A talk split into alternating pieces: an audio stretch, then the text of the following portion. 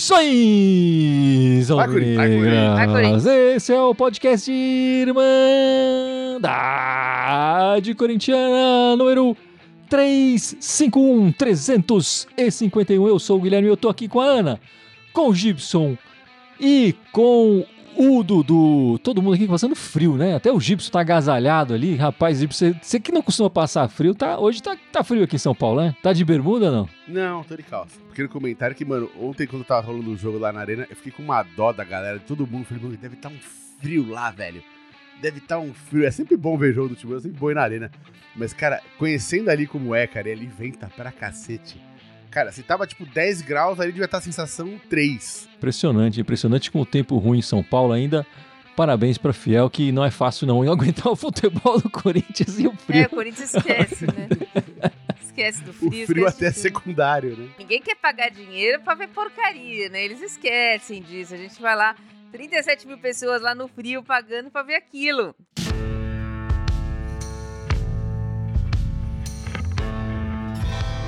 Enfim, meus amigos, o Corinthians teve nessa semana duas partidas, né? Nós, nós ganhamos a, a partida sul-americana, 1x0, gol do Gil, e empatamos o jogo contra o Goiás no, no brasileiro 1x1.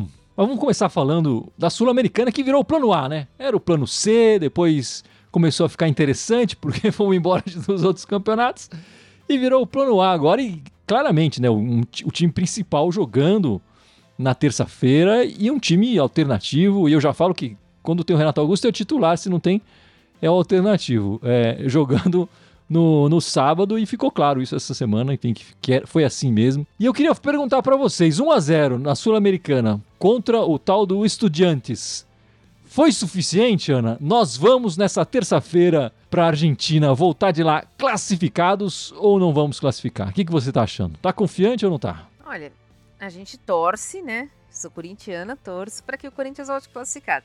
Eu acho pouco, acho que poderia ter feito mais, deveria ter feito mais, mas a gente torce para que seja classificado. Confiante, assim, ah, tenho certeza que vão voltar classificado. Hum, eu não tenho, não. Eu não vejo o Corinthians fazer jogos consistentes. A gente, tudo bem, a gente tá 15 jogos lá só com uma derrota, mas não tenho certeza que a gente volta classificado, não. Vou torcer bastante, mas certeza, assim, é, fala para vocês, ah, o Corinthians é favorito. Eu já não tenho essa certeza. Ainda mais se a gente lembrar que no jogo de. que aconteceu no segundo jogo da Copa do Brasil. Olha, só sofrimento já estão sendo todos os jogos, né? Até os que ganham são sofridos. E mas eu acho que 1 a 0 foi pouco. Eu acho, fiquei com a sensação de que 1 a 0 foi pouco. O time do Estudiantes é um bom time. Só espero que eles levem ou que eles tenham aprendido alguma coisa na Copa do Brasil para não fazer a mesma coisa lá na Argentina. Embora eles fizeram isso no Peru, fizeram lá na Argentina, enfim, não vai ser fácil. Preparem o coração pessoal terça-feira ou já se preparem para o Cássio ser eleito aí, dependendo dos pênaltis. eleito craque da partida, né, Dudu? É. E você, Gibson, como é que você tá vendo esse jogo, esse jogo de volta? Vai ser que nem na Copa do Brasil, nas penalidades aí? Então, é, o placar foi magro, é, mas é sempre bom com uma vantagem. O que não pode fazer é entrar sem querer jogar. Que a gente fez com o time da, da Vila Sônia ali, né? Ou como o Dudu fala, da onde? Ali, Leonor, né? Isso aí. Não dá pra entrar sem querer jogar. Eu acho que se entrar querendo jogar bola, mesmo pode até não estar tá jogando bem, mas com vontade de jogar bola, tem jogo e dá para classificar. É factível. Não, não vai ser nenhuma surpresa se o Corinthians se classificar. Mas tem que estar tá afim de jogar bola. Se fizer aquela presepada de, de entrar de saltinho alto e não saber o que faz, e pega a bola e toca para trás, aí, meu irmão, você sabe como é que é time argentino é Argentina, né? Quando joga em casa lá, ali é panela de pressão. Vai depender muito da, acho, da nossa postura, da postura do time, né? Se o time entrar com uma postura aguerrida, tem jogo, né? Se entrar devagar, aí é complicado. É, meus amigos, eu tô com bastante receio também, para não dizer que eu tô bastante desanimado com essa partida de terça-feira. Eu tô achando que. Eu tô achando que a gente vai sair fora da competição, a verdade é essa. Eu acho que o Corinthians jogou mal nessa primeira partida. É, o Corinthians historicamente tem dificuldade como visitante. Apesar de que eu tava olhando os nossos números, os últimos 10 jogos como visitante, aí pegando todas as competições, né? Não só, é, a, enfim, a Sul-Americana, porque também não tem 10 jogos como visitante da Sul-Americana Mas em todos os jogos, é os últimos 10 como visitante são três vitórias, quatro empates e três derrotas. Oito gols marcados, oito gols sofridos. É, se a gente tirar desses 10 jogos, os quatro jogos eliminatórios que a gente fez aí na Copa do Brasil e na Sul-Americana, a gente tem apenas uma vitória, que foi a vitória contra o, o Universitário, contra o Aniversário do Peru. do Peru, um empate e duas derrotas, né? Como, como visitante aí em jogos eliminatórios. São apenas dois gols marcados, esses gols que nos deram a vitória, e quatro gols sofridos. É, eu tô achando que vai ser nas penalidades e aí torcer pro Cássio pegar lá. É, e eu tava olhando aqui, meu irmão, aliás, que me passou, ele olhou as nossas tabelas, os nossos números que a gente anota aí.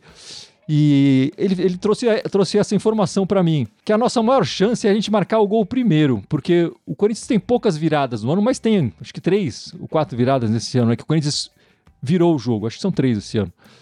Mas o Corinthians só, só perdeu um jogo de virada. Então se a gente começar o jogo marcando, então vou mudar o meu mantra, Dudu. Meu mantra não vai ser mais, não, precisa, não podemos, não podemos levar agora, a gente tem que marcar primeiro. Se a gente marcar primeiro, vai ser mais tranquilo. Em 22 jogos que a gente saiu na frente, a gente só perdeu um. Contra o Goiás, lá no primeiro turno, que a gente levou a virada e tal. Os outros a gente ganhou 18 partidas e empatou 3, que se a gente ganhar ou empatar, o resultado é. Nosso meu mantra agora é esse, então.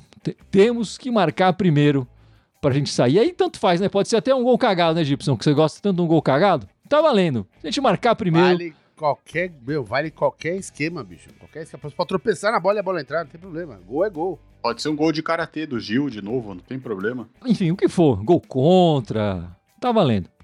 Só lembrando, Gui, que o Estudiantes jogou também ontem pelo Campeonato Argentino, colocou também um time misto, e eles que não perdiam desde fevereiro jogando em casa, eles perderam para o União Santa Fé lá, mas eles começaram com um time misto. Jogou só o goleiro, o titular e a zaga, do meio para frente foi o time reserva.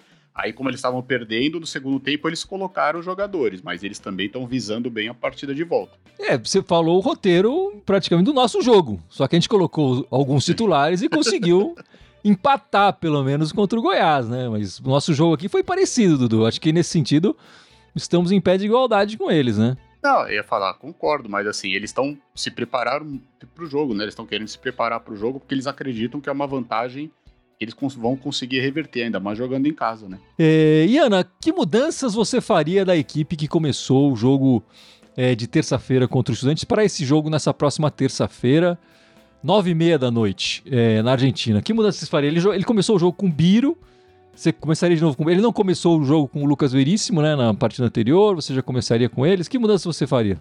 É, eu não sei se o Murilo vai jogar, né? Então fica difícil da gente. é, se o Murilo não jogar, teria que fazer uma mudança ali na zaga. Talvez eu colocaria Lucas Veríssimo e Gil ali. É, o Fagner também acho que não deve jogar, então vamos, vamos com Bruno Mendes e Fábio Santos, a mesma coisa.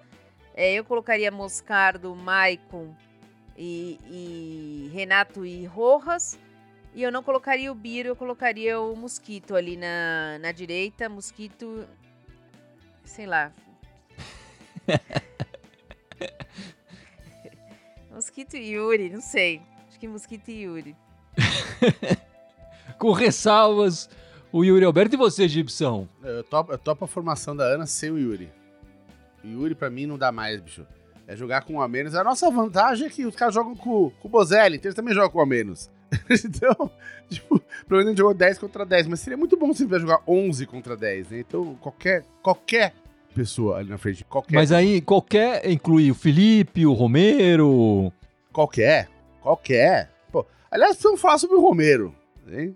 Precisamos falar sobre o Romero. Tá feliz, tá apaixonado de novo, Gibson?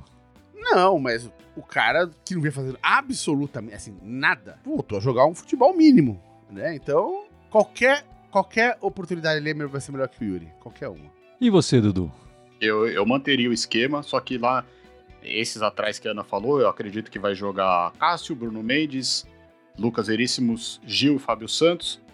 Não que eu gostaria muito do Fábio Santos, mas né, o Bidu, Mas o não Bidu corresponde também. tanto. É, Bidu não corresponde tanto, mas aí eu, eu iria com Maicon, Moscardo, Renato Augusto, Wesley, Romero e Mosquito. Eu deixaria tipo o Romero lá de falso 9, mas mais pela correria, o Wesley também, pra gente agredir. A gente vai ter que agredir os caras lá.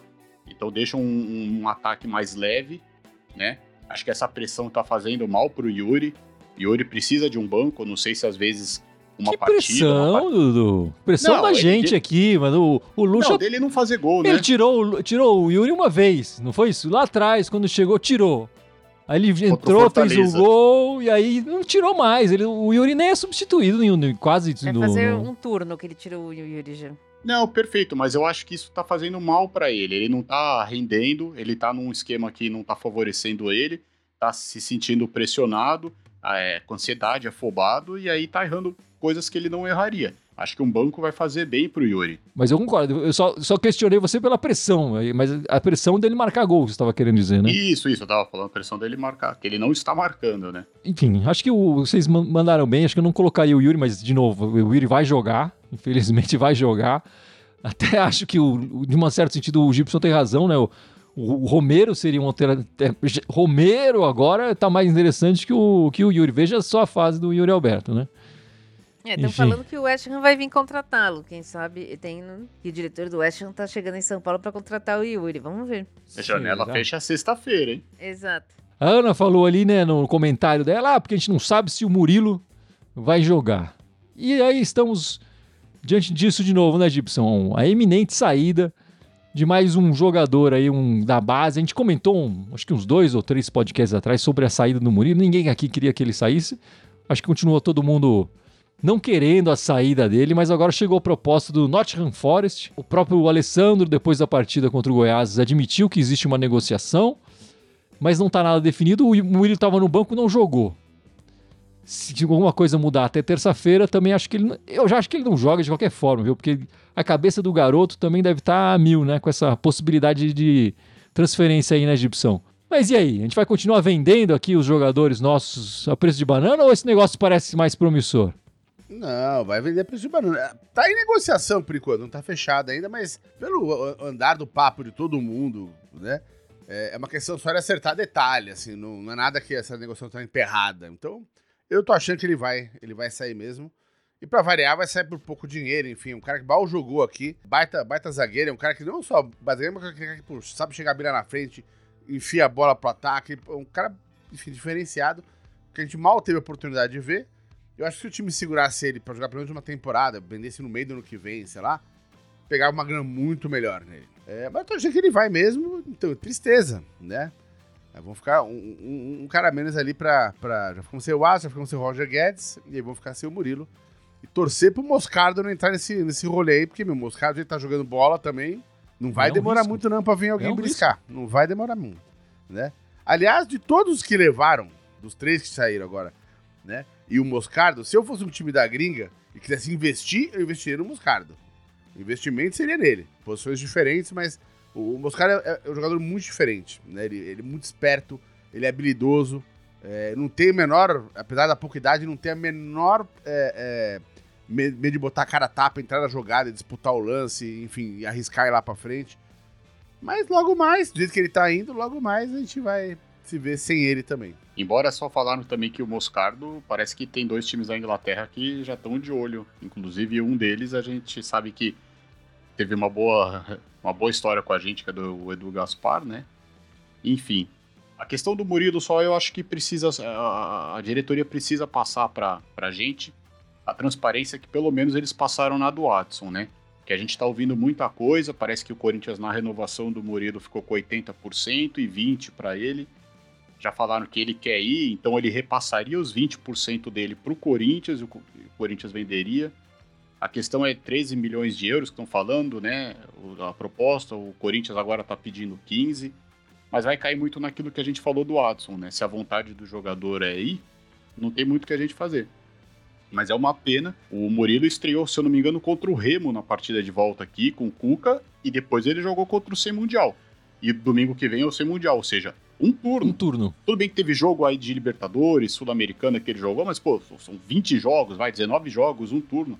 É muito pouco pra gente poder usufruir dele aqui por um valor tão baixo, né? Tre- seja 13, seja 15 milhões de euros é pouco. É um garoto que tem, né, aproveitou a chance. Eu lembro que a Ana e eu a gente falava aqui que em tese o Caetano estava na frente dele, mas o Caetano se machucou. E a hora que o Murilo pegou a vaga, ele não saiu mais. Vai fazer, ele vai brilhar bastante na Inglaterra, mas é uma pena a gente poder ficar tão pouco tempo com esse zagueiro aí que, que parece que vai dar frutos bons, inclusive acho que com convocações da seleção em breve. O valor seja 13 ou seja 15 é a maior venda de um zagueiro brasileiro por um time brasileiro, né? O maior tinha sido do São Paulo pelo Breno, então é, o valor não chega a ser de todo ruim por um zagueiro. Acho que o jogador quer ir, mas o jogador também tem que ter um pouco de mão na consciência. Ele jogou um turno pelo Corinthians, né? Não jogou mais do que 4, 5 meses pelo Corinthians e tá indo para um time que vai disputar para não cair na Inglaterra. Então o jogador também tem que pensar na carreira dele. Será que se ele jogasse mais seis meses pelo Corinthians, ele não teria oportunidade de ir para um time melhor? A, a, gente vê, por exemplo, o, o Scarpa do Palmeiras foi para esse time o ano passado. E tá onde agora? Tá na Grécia, tá no Olympiacos ou Panathinaikos, não tenho certeza, mas tá na Grécia, já tá, é, já tá escondido, é quer dizer. É, já tá escondido. Então, é, o jogador também tem que é, prestar atenção na gestão de carreira dele. É difícil, é difícil segurar quando o jogador quer ir. Mas eu acho que também tem que botar a mão na consciência e pensar: porra, eu joguei seis meses pelo time que me formou. Será que eu não posso ficar mais seis meses? Eu acho muito complicado isso, é, o que os jogadores do Corinthians estão fazendo. É, eu acho que aí também tem a parte do Corinthians, né? O Corinthians, é, eu acho que tem, claro, o desejo do jogador é, mas o Corinthians também está aberto à negociação, né? Eu acho que o Corinthians não de... o Corinthians deveria estar tá se esforçando mais para segurar os seus jogadores. É, você tem que olhar para o garoto Murilo, tem, isso que a Ana falou, tem que ser conversado com, com o garoto, com o empresário, enfim. O clube, o Corinthians, devia comer. É, assim, o Corinthians tem negociado os jogadores. Isso também deixa os jogadores mais, mais tranquilos. Eu vou lembrar de 2016, quando o Corinthians ganhou o Brasileiro 2015 lá. E os jogadores meio que falaram: não, vamos todo mundo segurar aqui, vamos ficar em 2016, fazer um 2016 melhor ainda, ganhar Libertadores, que o Corinthians tinha jogado em 2015 jogou mal a de 2015, e aquele elenco inteiro, vamos se. E aí logo em seguida chegou um monte de propostas da China, e eles percebem que a diretoria também não faz muito esforço para segurar eles, então vai todo mundo embora. E acho que está acontecendo a mesma coisa agora. O pessoal percebeu que o Corinthians não está se esforçando muito, então tá todo mundo querendo, já que não vai ficar ninguém, não vou sou eu que vou pagar a luz aqui, entendeu? E o Corinthians precisa de um projeto para segurar. A, gente fala, acabei de falar, os times de 2015, o time de 2015 foi formado em 2014, 2013. Aquele time de 2012, 2011, 2012 foi formado desde 2008, quando o time caiu. Quer dizer, precisa ter um projeto de segurar e, e não era, e é fácil, enfim, é fácil. Deveria ser mais fácil o Corinthians segurar esses garotos, né? Porque você sempre passou a, a vida inteira deles até chegar no profissional investindo neles, na hora que chega no profissional, segura não, fica mais aqui um tempo, vamos fazer um contrato mais longo e tal. Hoje foi anunciado que o Wesley renovou, a multa do Wesley é milionário, mas ninguém, todo mundo sabe, ninguém vai pagar aquela multa que o Corinthians com eu tô brincando aqui, o cafezinho leva o cara, entendeu? E aí todo mundo reclama do elenco velho. Vai continuar um elenco velho, envelhecido ano que vem. O Corinthians tá vendendo todos os jovens, todos os garotos, né? Como é que se fala em não renovar com o Gil, por exemplo, pro ano que vem? O Bruno Mendes pode ir embora no final do, no final do ano, porque tá sem contrato, enfim. Acho, acho que ele vai embora, inclusive. Vendeu, vai vender o Murilo, vendeu o Robert Renan.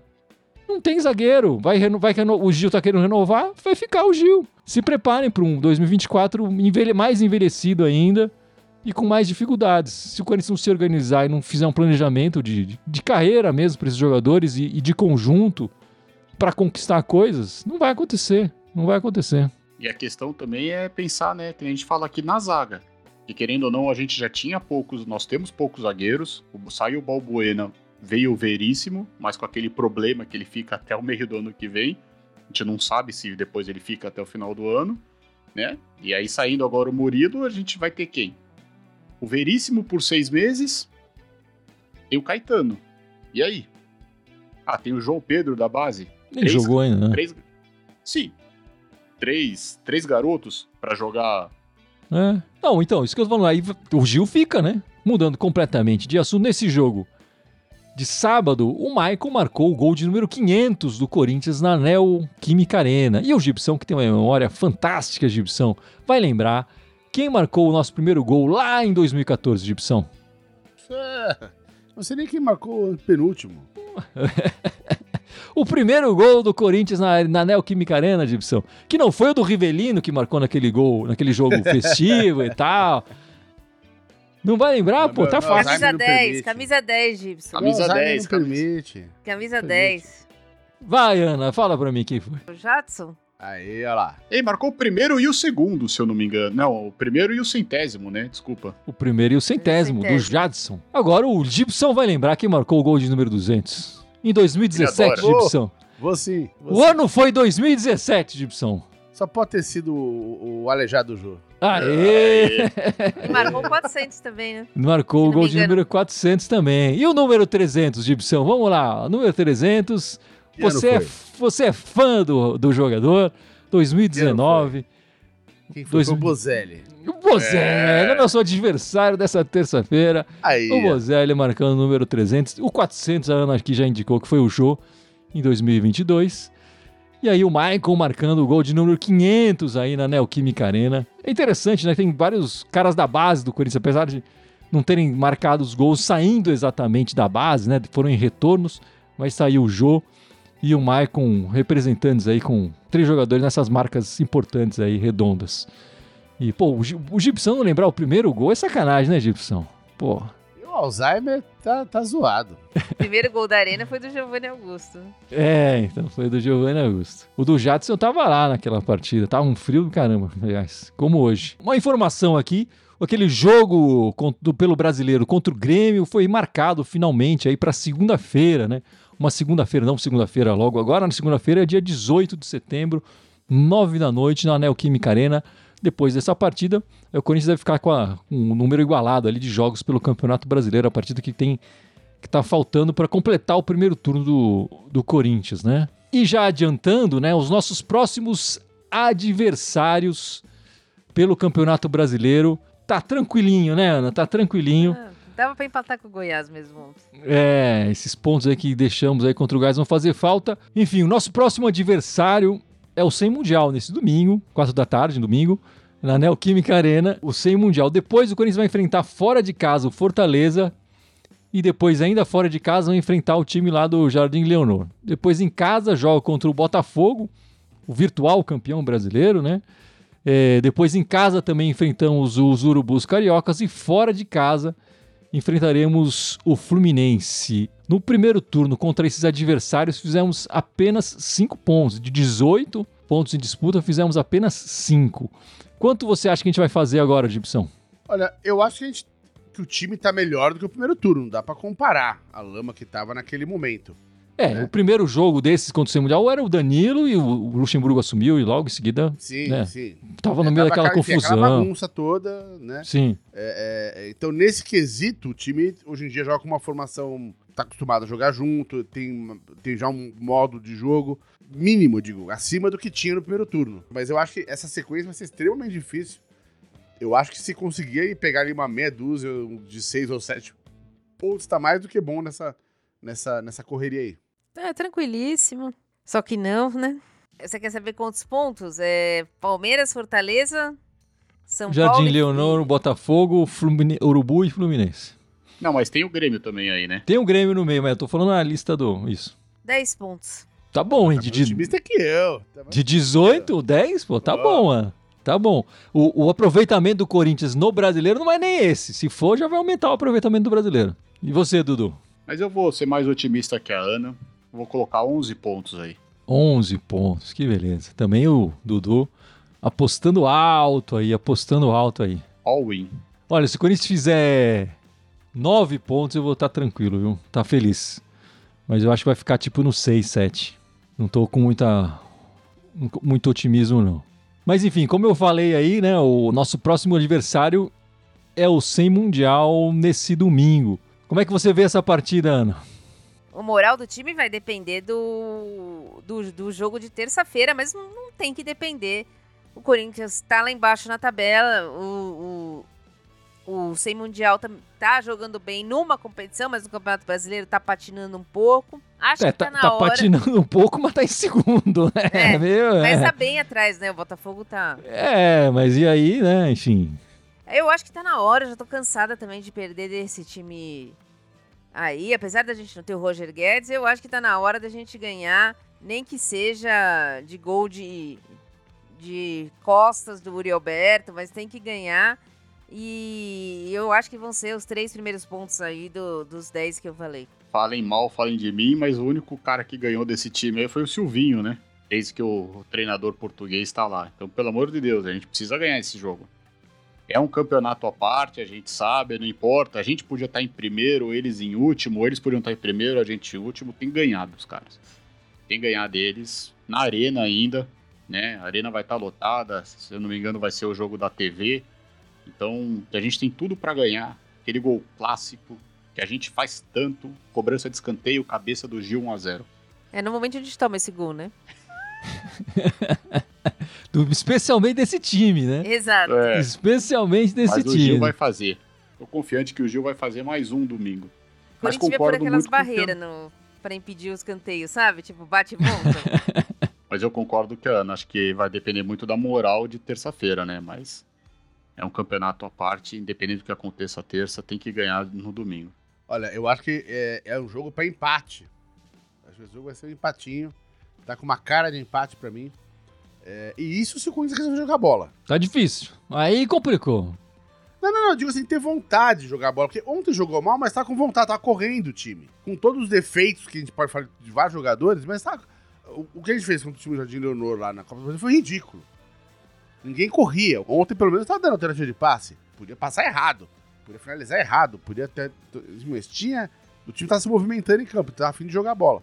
Podia jogar mal. Mas eu acho que assim, esse jogo tá, pra mim tá mais que um empatinho, sim. É, eu não tô com essa confiança toda nesse time, não. É, gostaria de ser surpreendido e positivamente surpreendido aí nessa partida. Eu concordo que o Corinthians não, não tá jogando com vontade faz tempo, né? E essa desconexão do torcedor com o que a gente vê em campo é, é enorme, né? E, e não vejo o Corinthians disputando um- uma partida de igual para igual. É, enfim, é, tô meio desanimado essa semana com os resultados. Mas vamos esperar aí pra ver como é que vai ser na- até a semana que vem. De repente aqui eu tô mais feliz e mais tranquilo e, e confiante aí na semana que vem. e a live vai ser sete da noite, né? Depois do. Sete da noite, nossa live, quase um pós-jogo ali, sete da noite do domingo. O jogo terminou às seis, seis e pouco, sete a gente tá aqui no ar gravando também o nosso podcast 352. E Ana, o futebol feminino voltou, né? Tá de volta. Voltou, Voltou. tranquilo, né? As mulheradas ali, certeza de belos resultados. parte boa de, de fazer essa live é comentar sobre o feminino, né? Porque o resto a gente fica aí sofrendo. Ai, será que vai dar? Será que não vai dar? O feminino não. O feminino fez dois jogos essa semana. Duas vitórias, cinco gols, é, oito gols marcados, nenhum sofrido. Quer dizer, jogou contra o Pinda pelo Campeonato Paulista, ganhou de 5 a 0 uma tranquilidade, parecia um treino ali. É, ainda por cima classificou antecipadamente para as semifinais do Campeonato Paulista e hoje fez a semifinal do Campeonato Brasileiro contra o Santos, fora de casa, né, na Vila, não estava cheia, mas o Corinthians fez no primeiro tempo 3 a 0 no segundo tempo administrou, é, administrou tanto que as jogadoras algumas tomaram cartão amarelo até para ficar zerada para final. Acho que a gente tem que tomar um pouco mais de cuidado com isso. Mas nós não vamos, vamos ter de desfalque certos, né? A Vicky Albuquerque e a Tamires que, que forçaram um cartão amarelo, né? E a gente teve duas expulsões, uma bem merecida que foi com a Miriam e outra mais duvidosa que foi da Portilho. Então essas quatro jogadoras não estarão disponíveis para o jogo de volta, mas o Corinthians tem um grande plantel e joga por uma diferença de três. Essa A gente estava comentando, será que um dá contra o Estudiantes? O Corinthians feminino tem três para Fora de casa, né? Marcados fora de casa. Fora de casa, exatamente. Então, acredito que no, no sábado vai ser só festa na Fazendinha, né? Então, vai ser dia 2 de setembro, às quatro e meia da tarde. Vai ter transmissão do Sport TV. É, mas vamos lá, comparecer, vamos fazer a festa, porque se a gente é, pode até perder de dois gols, vamos estar classificado para a final do, do Campeonato Brasileiro, se Deus quiser, contra a Ferroviário. Ah, só uma coisa que eu queria falar. Terça-feira, o, o presidente da CBF, que eu nunca lembro o nome dele, é, vai, Edinaldo. definir, é, vai definir a, a situação na pia, né? Então talvez, eu acredito que eu acredito que a pia não deve continuar, até pelo zum zum zum, até pela demissão de duas diretoras de futebol feminino da CBF. Então, acredito que vão fazer uma reformulação total aí. E um dos cotados é o, o Arthur Elias. Então, talvez é, no ano que vem, né? Não sei como é que vai ser, se vai ser esse ano, porque o ano que vem é de Olimpíada, então talvez ele assume ainda agora. A gente perca o nosso técnico aí. Mas o curioso também é que se não for ele, pode ser a técnica da Ferroviária, que hoje ganhou e ganhou bem também, né? São os dois técnicos aí do, dos times femininos que estão cotados aí para a seleção, né? E aí possivelmente eles devem se enfrentar na final, né? Eu não lembro agora o nome da técnica, desculpa, da Ferroviária, mas tem tudo para eles fazerem a final. Jéssica de Lima é o nome dela. Como? Jéssica é o nome dela.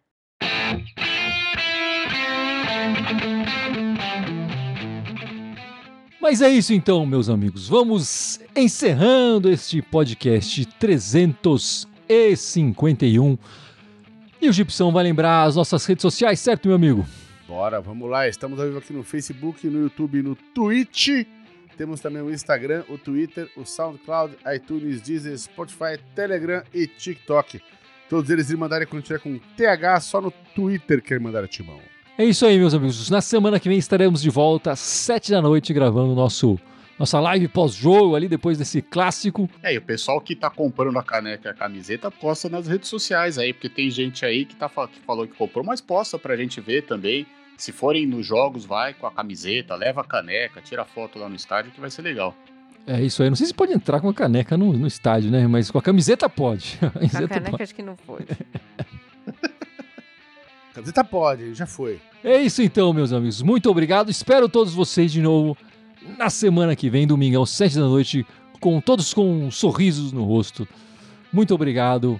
Até domingo que vem. E vai, Corinthians! Vai, vai Corinthians! Corinthians.